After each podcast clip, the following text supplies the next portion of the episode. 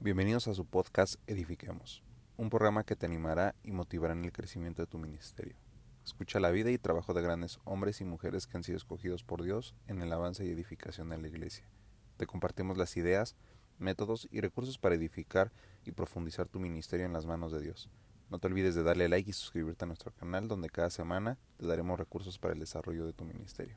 Estamos muy contentos eh, por el día de hoy. Hoy tenemos una invitación muy especial. Nos acompaña nuestro misionero David Gotzwa. Hermano David, este, muchas gracias por recibir la invitación. Es un placer estar aquí. Gracias. ¿Cómo está? Pues estamos muy bien, contentos, sí, mi esposa y yo, de estar aquí, poder apoyar este programa.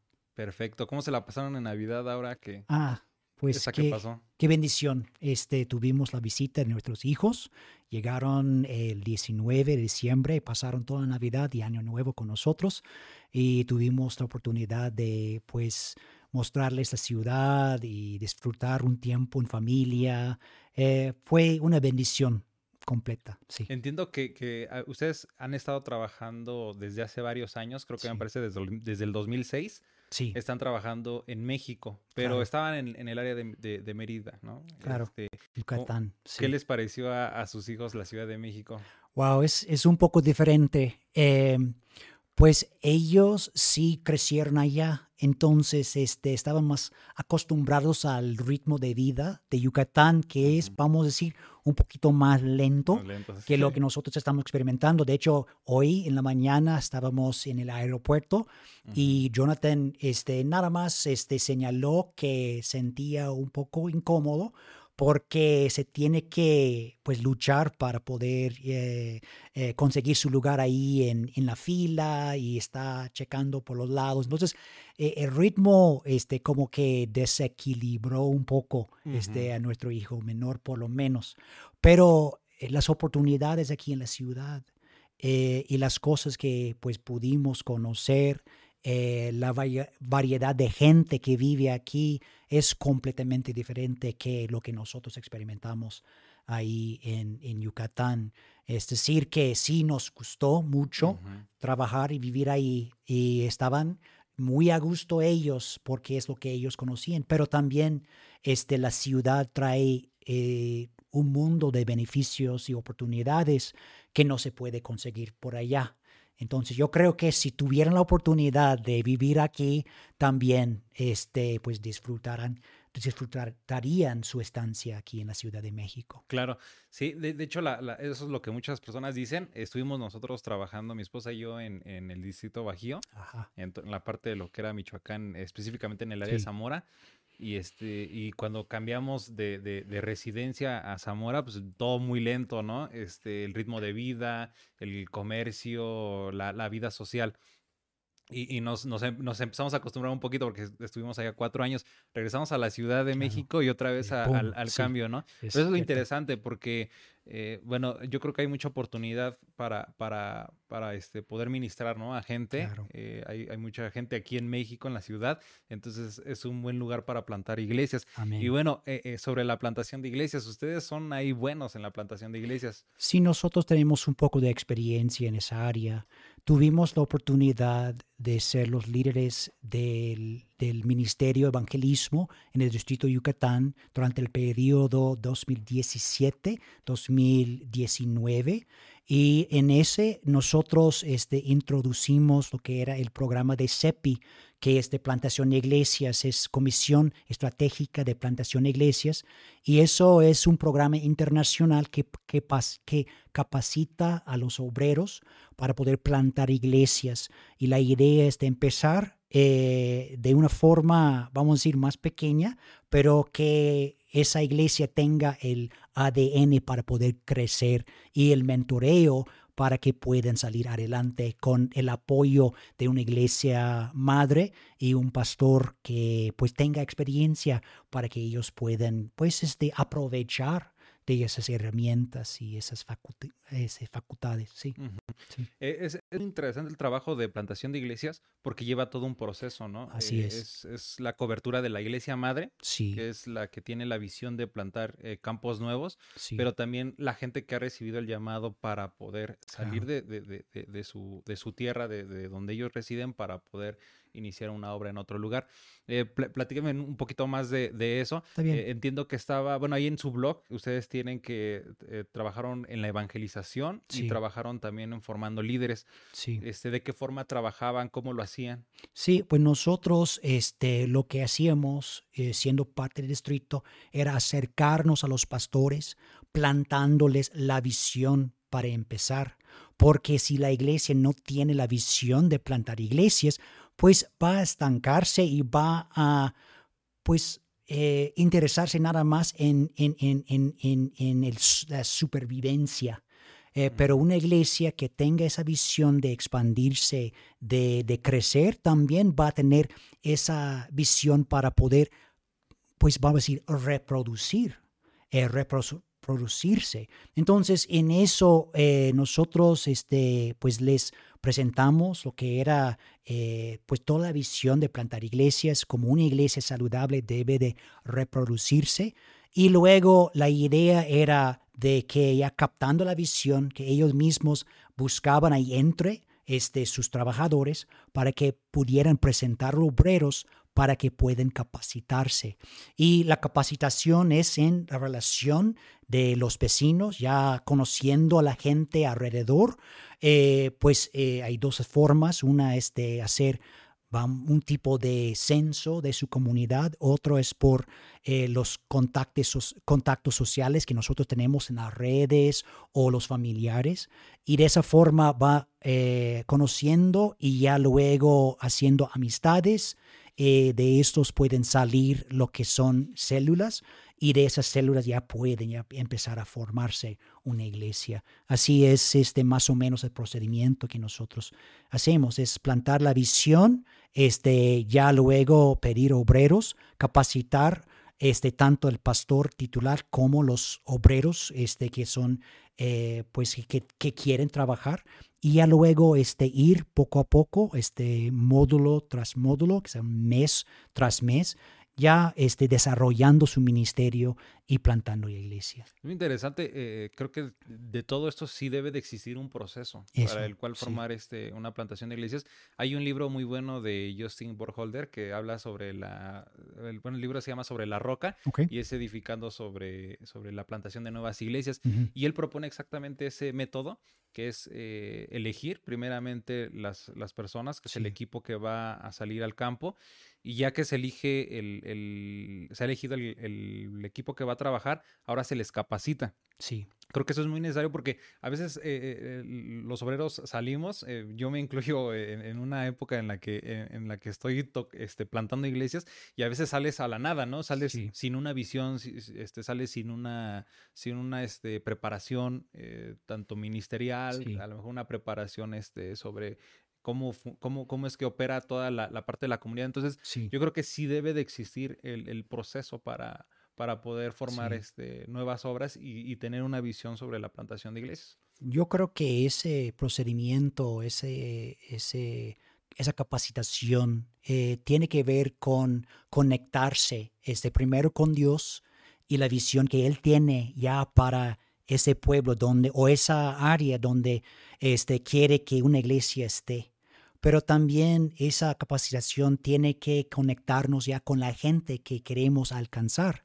Y nosotros servimos, los trabajadores, servimos como ese puente, conectados muy bien con Dios, pero también llegando a la gente para formar una relación, porque nosotros servimos como ese ejemplo reflejamos, ¿verdad? Esa gloria que Dios este, nos ha mostrado para que la gente pueda conocernos a nosotros y a través de esta relación para que ellos puedan conocer también a Dios. Muy interesante eso. Y platíqueme un poquito más. Sé que ustedes, eh, bueno, usted tiene raíces venezolanas. Sí, sí tengo de la parte de mi mamá.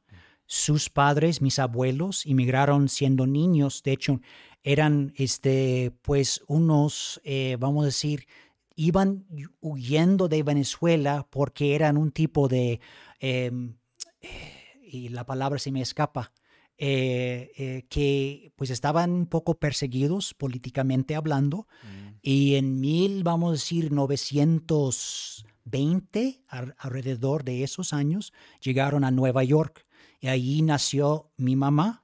Y ya luego, este, pues, este, toda su familia ahí, este, crecieron en esa zona y se conocieron mi mamá y mi papá en Carolina del Norte. Él estaba en el servicio, él servía en eh, con los marineros en, el guerra de, en la guerra de Vietnam, pero ahí se conocieron cuando él estaba en su, sus años de capacitación y se casaron, luego se mudaron a, a, Pensilvania y ahí nací un servidor mis, eh, con, juntamente con mis, mis dos hermanos. Y también este, pues la hermana Kelly, mi esposa, nació en el mismo, en el mismo, en mismo pueblo. O sea, son, este, del, del, sí, mismo somos lugar. del mismo lugar. Pero eh, sí tengo las raíces venezolanas, pero mi mamá nunca aprendió a hablar español. Y nosotros tuvimos que viajar a Costa Rica cuando tenía unos 30 años para poder aprender. Entonces, tengo 30 años hablando puro inglés y ahora 17 años ya este, medio hablando de español. Entonces, si la pronunciación me cuesta o si se me escapa una palabra, es por eso. No tengo toda la experiencia. Yo creo que todos vamos este, aprendiendo de nuestro lenguaje, ¿no? Y para alguien que, que, que pues, crece con un, con un idioma, el, poder ir a otro lugar. Ustedes, sé que, bueno, vi en una entrevista que ustedes se prepararon en, Costa Rica. Fue ahí donde eh, empezaron a, este, a prepararse en el español. Sí. Pero realmente sí se aprendió el español ahí o ya lo aprendieron al 100% aquí en México. Pues e, eso es cierto. Nosotros empezamos ahí. Es un año para poder salir con un, vamos a decir, eh, habilidad a medias, porque se puede entender después de ese año, porque nos dedicamos 100%, a, a, aprender. Y es ahí en, aula y también saliendo a la calle hablando con la gente. Entonces, ese año sirve como un empujón para poder ya luego ya aprender mm, pues mejor. Y pues claro, el español de Costa Rica es un poco diferente que el español. Totalmente. Sí. Sí, sí, sí. Entonces, por eso nosotros sí tuvimos que llegar eh, y aprender. Yo me acuerdo, llegamos a Yucatán y la pastora de la iglesia que íbamos visitando me pidió orar ya al, al finalizar el servicio. Y pues tú sabes que al finalizar el servicio lleva vamos, una cierta ceremonia, vamos a decir, un ritual que no conocía, no para nada. Entonces iba yo con una eh, oración, pues a medias, y luego yo pensé que había aprendido algo, y luego la pastora me dice, ah, casi no habla español, hermano. ¿Qué pasó? Es porque pues iba saliendo de Costa Rica, entrando a México, desconociendo toda la forma. Claro. Claro. Entonces, sí, es, es, es así. Nosotros sí tenemos que seguir aprendiendo y aún así, pues ahora, pues sigo aprendiendo. Yo no voy a terminar de, de, ser estudiante de español. Sí, sí, claro. Este, por ejemplo, acá el, el, idioma de, de este eh, hablando del mexicano, el español mexicano, no es lo mismo hablar el, el, este, el chilango de, Tepito al chilango de aquí del judío, de, este, de Coyoacán, o sea, es totalmente diferente. Entonces, siempre lo que nos dicen los extranjeros cuando vienen aquí a México es su idioma es de los más difíciles y nosotros decimos es de los más fáciles. Sí, pero si queremos llegar al corazón de la persona, es que nosotros tenemos que aprender a hablar su idioma, porque es, el, es la puerta para poder ministrarle a una persona. Y si pues tenemos que poner entre nosotros un intérprete, ya fracasamos, no vamos a poder. Y van a entender, pero no vamos a poder formar una amistad, ni vamos a poder llegarle a esos sentidos, a esas emociones. Y es lo que nos cuesta más, eh, pero vale la pena, porque así nosotros podemos ministrar. ¿Cómo se prepara un, misionero antes de, ir a otro, a otro país? Sí. Eh, por ejemplo, ustedes, ¿no? ¿Cómo se prepararon? Esta parte del idioma fue que eh, se fueron a, practicarlo en otro lado, pero ¿qué más hacen? ¿Cómo, cómo practican? ¿Qué, ¿Qué, es lo que ustedes hacen? ¿Cómo se van preparando para antes de llegar al país? claro. Em, pues para empezar, se tiene que tener un llamado. Y eso es esencial, porque nosotros podemos ir a, un instituto bíblico, podemos capacitarnos en toda la teoría, pero si uno no tiene llamado, pues este, aunque tiene mucho conocimiento, eso, es, esa persona no va a poder salir adelante. Entonces, ya con el llamado, eso es esencial. Eh, ya comprobando el llamado, eh, pues uno va capacitándose como ministro. y nosotros eh, realmente tenemos que tener un buen conocimiento bíblico y ya luego de poder ministrar a la gente es importante pues que uno sepa pues cómo una persona pueda acercarse al Espíritu Santo, eh, conocer a Jesús, este, cómo podemos orar por los enfermos. Entonces, toda esa parte pastoral, vamos a decir, este, uno tiene que recibir la capacitación. Eh, entonces, eso, vamos a decir, un, un graduado del Instituto Bíblico, eh, sí puede ya con la experiencia en el, campo, ahí este, teniendo este, un ministerio como pastor pastor asociado, eh, plantar, plantador de iglesia. Eh, esa experiencia va a servir ya luego porque aunque se tiene que hacerlo en otra cultura, pues uno sigue ministrando. Entonces, este, muchas de las formas en que vamos este, ministrando en, nuestro país, que llega a ser eh, el hogar, pues va a servir para poder ministrar en el campo misionero. Entonces, esa es parte, el llamado, la capacitación ministerial y también el conocimiento bíblico que se puede conseguir en el instituto, bíblico, tal vez esté en un seminario que maneja el distrito, muchas veces hay, esas formas. Y luego va por una capacitación misionera en que se trata de conocer las culturas, eh, la importancia de aprender idioma, Em, pues eh, reconociendo nuestra propia cultura y cómo este puede influir mm. en la forma en que vamos relacionarnos con la gente y ya con ese reconocimiento ya podemos aprender cómo la otra cultura funciona y podemos hacer los ajustes necesarios para poder formar las amistades. Son cosas así.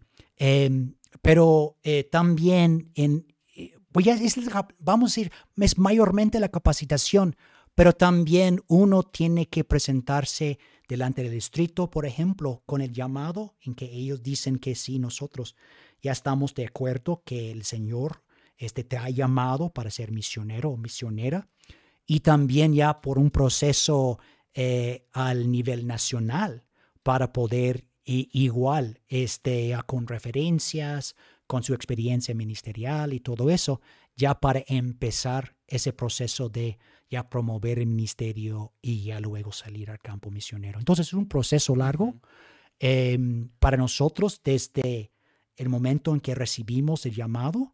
Yo tenía 15 años, pero no salí al campo hasta que tenía 30 años.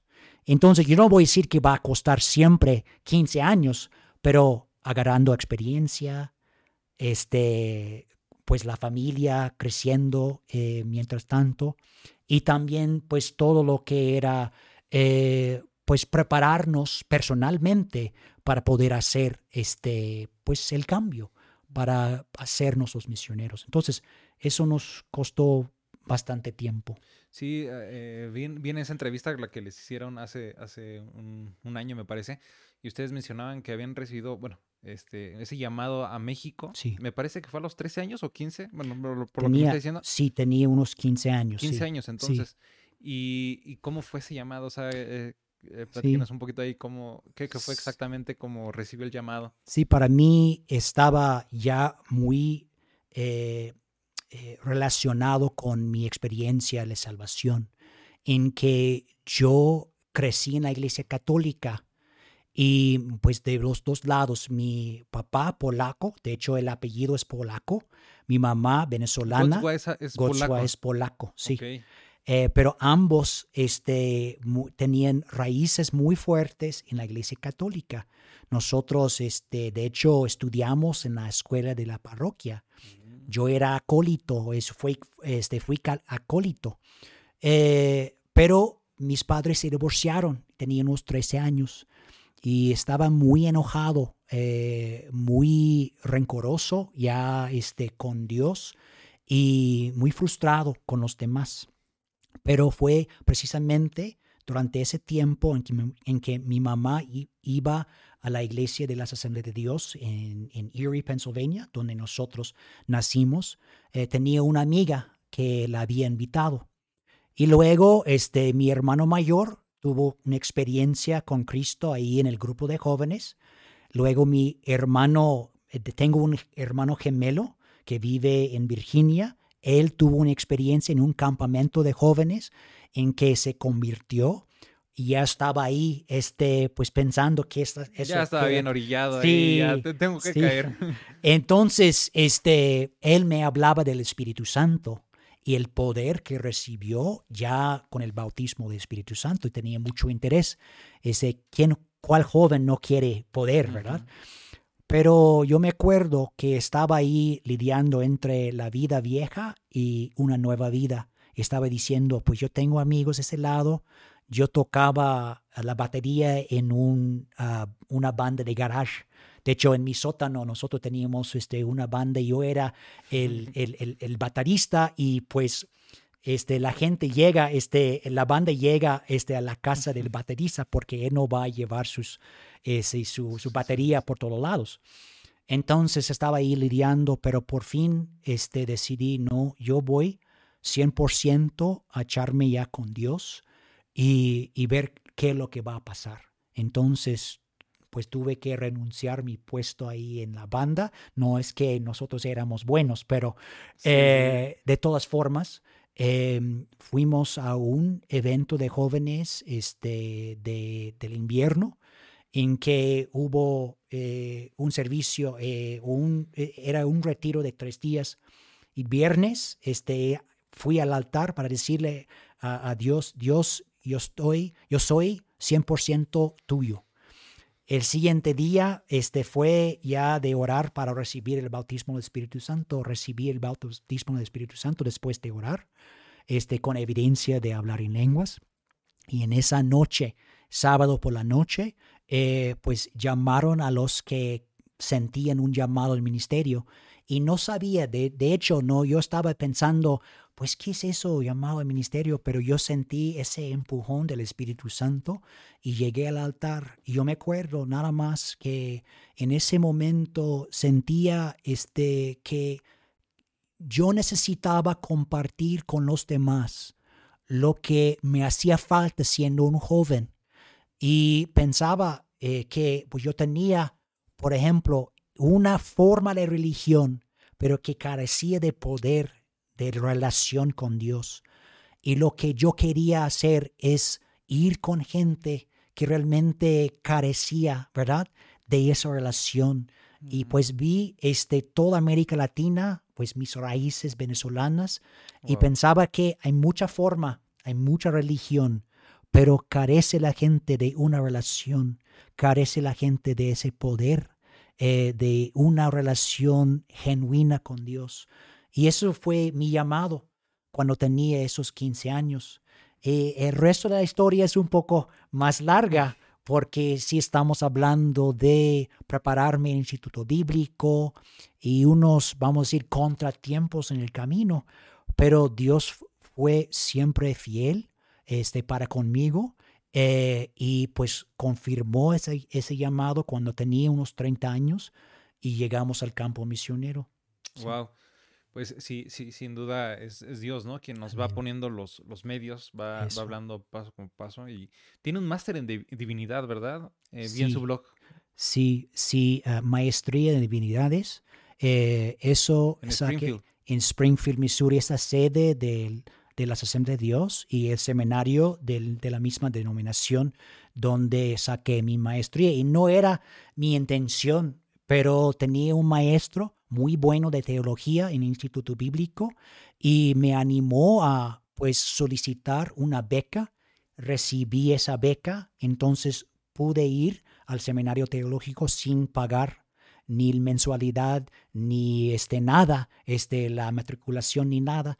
Entonces fue una bendición. Entonces tardé más, cuatro años más sacando mi maestría en divinidades. Dura cuatro años. De hecho, debe de durar este, como tres años, pero yo iba trabajando porque iba creciendo mi familia, aunque no tenía que pagar eh, la, el estudio, tenía que pagar la vida. Entonces iba yo trabajando en los veranos, entonces no podía ocuparme en esos meses, entonces tenía que alargar un poco más este, lo que era eh, el estudio. Sí.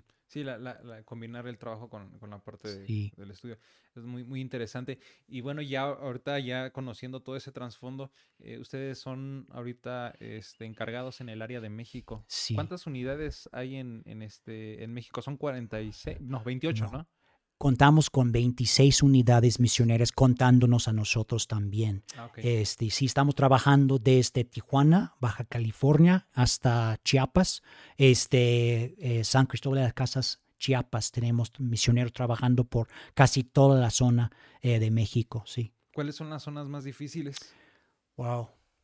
Hay desafíos en muchos lugares y pues estamos viendo eh, que pues aquí en el centro del país, eh, pues estamos hablando de la Ciudad de México, estamos hablando de este, Guadalajara, por ejemplo, también, que hemos visto que ha sido muy difícil este, salir adelante, eh, pues eh, hablando de relacionarnos con la gente, ya em, formar los ministerios y ver que crezcan. Eh, hemos visto que en otras zonas, este, vamos a decir, en Yucatán, en Quintana Roo, no voy a decir que no tienen sus desafíos, pero lo que hemos visto es que la gente andando muy ocupado, este, ocupada con la vida, muchas veces no se para eh, para poder pensar en su relación con Dios. Entonces llega a ser difícil llegar a la gente. Entonces buscamos nuevas formas, eh, nuevas maneras de poder acercarnos a, ese tipo de gente. Em, entonces, eso lo que hemos visto eh, es una, un desafío urbano que nosotros estamos enfrentando.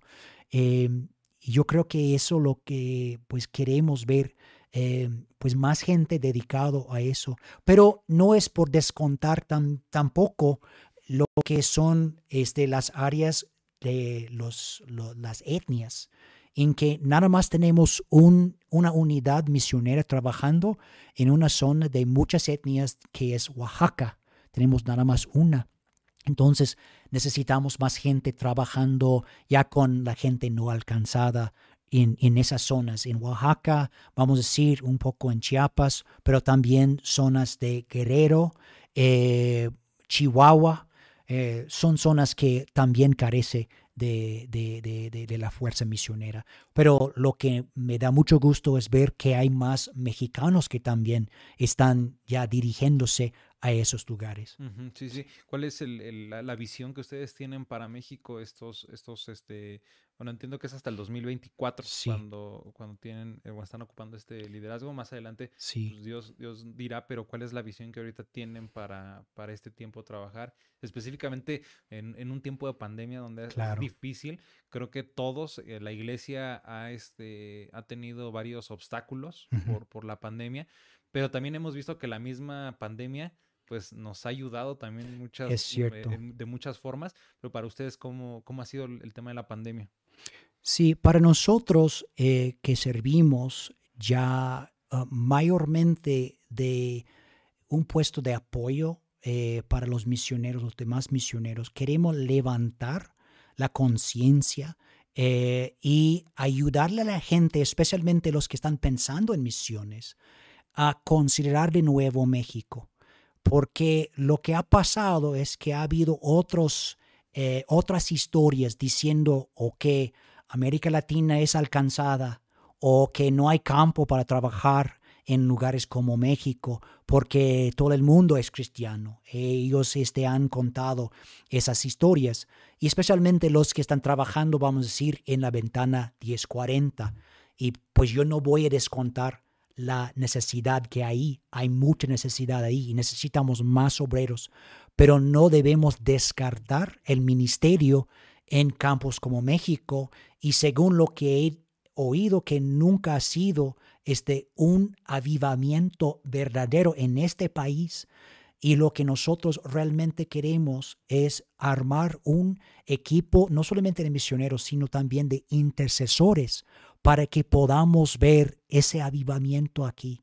Nosotros tenemos una visión de México redimido y pues nosotros que, que hemos eh, ya dicho que vemos que hay mucha religión en este lugar, pero que no hay mucha relación y nosotros queremos que haya un cambio en esto, pero requiere sí más, más gente para trabajar, más obreros. Estamos orando cada día a las 10 con dos minutos, que es Lucas 10, de 10.2.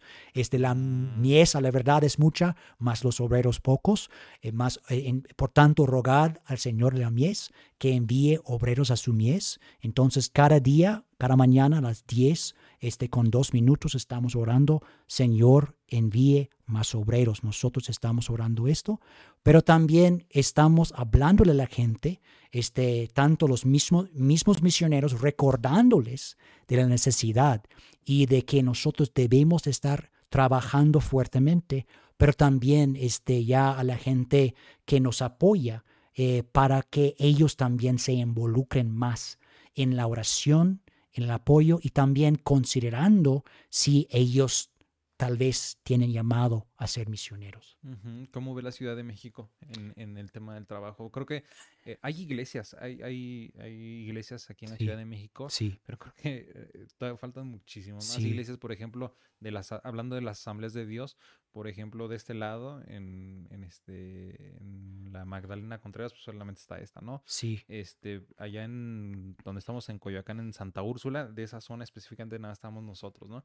Pero hay muchas zonas que no han, o sea, no, no han sido alcanzadas, hay eh, lugares donde hace falta verdaderamente iglesias. Sí. Eh, ¿Cómo entra el misionero eh, en el trabajo con, con, el obrero para la plantación de iglesias ahorita desde su visión? Sí, pues em, se me ha a veces abrumado el desafío, porque desde la casa de ustedes ahí en, en, en, en Coyoacán, nosotros también vivimos en Coyoacán, se puede percibir unas colinas este, hasta las montañas, a veces si hay claridad, y que yo veo casas por casas y casas y gente. Yo me acuerdo una vez iba yo corriendo, yo me entreno este, ya para, para correr pero yo estaba entrenando y yo decía, de hecho, este cayó la hora de, de, de, de, de 10, dos. y estaba diciendo, Señor, aunque yo puedo ir casa en casa, yo no puedo alcanzar ni un, vamos a decir, este 20, 25% ni de la delegación en, un, en, en una vida. Es decir, que necesitamos más obreros. Entonces, para un misionero, para poder levantar una nueva obra, eh, se requiere eh, pues la voluntad, este, un deseo, realmente un llamado de hacerlo. Pero nosotros necesitamos los eh, eh, colaboradores para que podamos eh, ir juntos. un misionero, yo siendo un estadounidense, si yo puedo ministrar, yo puedo levantar este, una iglesia, pero lo que a esa iglesia le, le va a hacer falta va a ser este, de ser perteneciente de su propio lugar, porque yo soy extranjero, bien, vengo de, de, otro pueblo con otra mentalidad. Necesito este, un obrero mexicano, una obrera mexicana, para ir conmigo a ese lugar, para que esa iglesia llegue a ser autóctono, es decir, perteneciente de ese lugar, que no sea simplemente una novedad, ese estadounidense que viene, este, pues queremos escucharlo, este, su acento, su mentalidad. Lo que nosotros queremos es que este, esa iglesia eh, pues nazca ahí y crezca y que, que tome la forma de un ministerio, vamos a decir, eh, encarnado que, que, realmente represente lo que Dios quiere hacer en ese lugar. Eso es lo que nosotros queremos hacer. Entonces, requiere para poder plantar, si nosotros queremos eh, eh, tener un deseo, este, un deseo de trabajar fuertemente, pero de trabajar fuertemente al lado de un obrero que también tenga esa visión. Sí. Es, es, muy interesante eso. Y, bueno, eh, hablando en el tema familiar, en, el tema como matrimonio, eh, tanto usted como la hermana Kelly, yo he visto que ustedes tienen una visión muy eh, uniforme, ¿no? Sobre lo que quieren, sobre las metas que tienen, o sea, las tienen muy claras. Este, ¿cómo, cómo influye para los, para los nuevos ministros o los nuevos obreros que están saliendo al campo, que inclusive son llamados a estar en otros países? ¿Qué tanto influye la esposa, qué tanto influye el esposo mucho. para el trabajo? Mucho, mucho ambos tienen que tener llamado. Hasta aquí llegamos. Vamos a subir próximamente la segunda parte. Va a estar buenísimo. Te pedimos que estés atento. Saludos.